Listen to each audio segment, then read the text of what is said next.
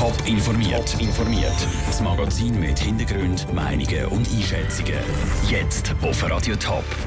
Wie der Grosse Rat Thurgau seine früheren Entscheid zum Frühfranzösisch über den Haufen rührt und wie ein Feuerwehrkommandant aus Zürich die verzweifelten Rettungsversuche beim brennenden Hochhaus zu London mitverfolgt.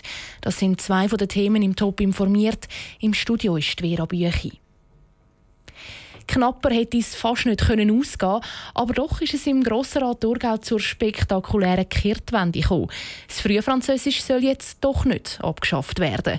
Und das, obwohl der Grosse Rat in der Vergangenheit schon zweimal entschieden hat, dass es in der Primarschule kein Französisch mehr geben soll. Mit nur zwei Stimmen Unterschied hat der Grosse Rat die vergangenen Entscheidungen jetzt rückgängig gemacht. Andrea Blatter war bei der Debatte dabei. Gewesen. Gegner und Befürworter vom Frühfranzösisch sind sich auch heute im Grossen Rat wieder gegenübergestanden. Die Debatte war hitzig wie beim letzten Mal. Die SP-Fraktion hat sich wieder mit einem Streichungsantrag dafür eingesetzt, dass die Abschaffung vom Frühfranzösisch eben nicht ins Gesetzbuch kommen Und unterstützt ist sie worden, zum Beispiel von der Doris Günthert von der CVP. Für uns hört die Schweiz eben nicht in Winterthur auf. Und indem wir uns mit dem Verschieben des Französisch vom Rest der Schweiz Zusätzlich gestützt ist die SP das Mal auch von Bildung Thurgau und dem Verband der Thurgauer Schulleiter geworden. Die sind beim letzten Mal noch für die Abschaffung vom frühen Französisch gewesen, haben sich jetzt aber umentschieden. Das, weil das Departement für Erziehung und Kultur Massnahmen ausgeschafft hat, um das frühe Französisch effizienter zu machen. Zum Beispiel soll es ein neues Lehrmittel geben und die Dispensation vom Unterricht soll einfacher werden für Kinder, die Mühe haben. Für den Andreas Wirth von der SVP langen die Massnahmen aber nicht. Beinhalten sie in Tat und Wahrheit warme Luft und werden kaum dazu beitragen, die Probleme in den Klassenzimmer nachhaltig zu lösen. Für den Großteil vom Thurgauer Grossen Rat haben diese Massnahmen aber offenbar doch gelangt. Mit 62 zu 60 Stimmen hat sich der Grosse Rat heute Morgen für das frühe Französisch ausgesprochen. Andrea Blatter aus dem Grossen Rat Thurgau. Ganz stein gemeißelt ist der Entscheid übrigens noch nicht. Es steht nämlich immer noch die Schlussabstimmung über das Schulgesetz an. Ein 27-stöckiges Hochhaus zu London steht seit dem Morgen früh in Flammen. Hunderte Feuerwehrleute kämpfen seit dem Morgen gegen den Brand und müssen trotzdem fast machtlos zuschauen, wie das Hochhaus abbrennt. Bis jetzt berichtet die Feuerwehr von mehreren Toten. Genaue Zahlen gibt es aber noch nicht. Philipp Detlefs berichtet aus London. Ja, die Löscharbeiten laufen noch. Es sieht aber derzeit so aus, als wäre das Feuer gelöscht. Das muss man allerdings mit Vorsicht genießen, denn es gibt natürlich noch viele Glutnester im Gebäude. Und vorhin sah es auch schon so aus, als wäre alles gelöscht. Aber dann ist doch noch mal in einem der oberen Stockwerke ein großes Feuer ausgebrochen. Da sind also wirklich große Flammen dann noch mal rausgeschlagen. Das Flammeninferno zu London, die Bilder von eingesperrten Anwohnern und verzweifelten Einsatzkräften, das bewegt auch Feuerwehrleute weltweit. Auch der Zürcher Feuerwehrkommandant Jan Bauke. Die Michelle Porsche hat mit ihm über den Londoner Grossbrand geredet. Was geht Ihnen durch den Kopf, wenn Sie so Bilder sehen? Ja, dass ich das möglichst selber nie erleben will, also dass das eine Tragödie ist, so wie es jetzt aussieht. Ähm, Leute, die noch eingeschlossen sind, die nicht raus können.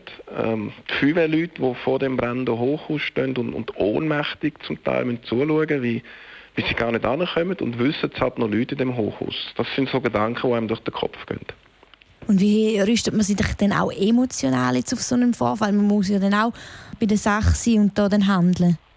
Also im Einsatz ist es wirklich so, wir funktionieren dann auch mal und, und wir wissen, es geht jetzt da um, um Leben und Tod von, von Leuten, die noch in dem Gebäude sind, wenn es jetzt so ist, wie das zu London ist.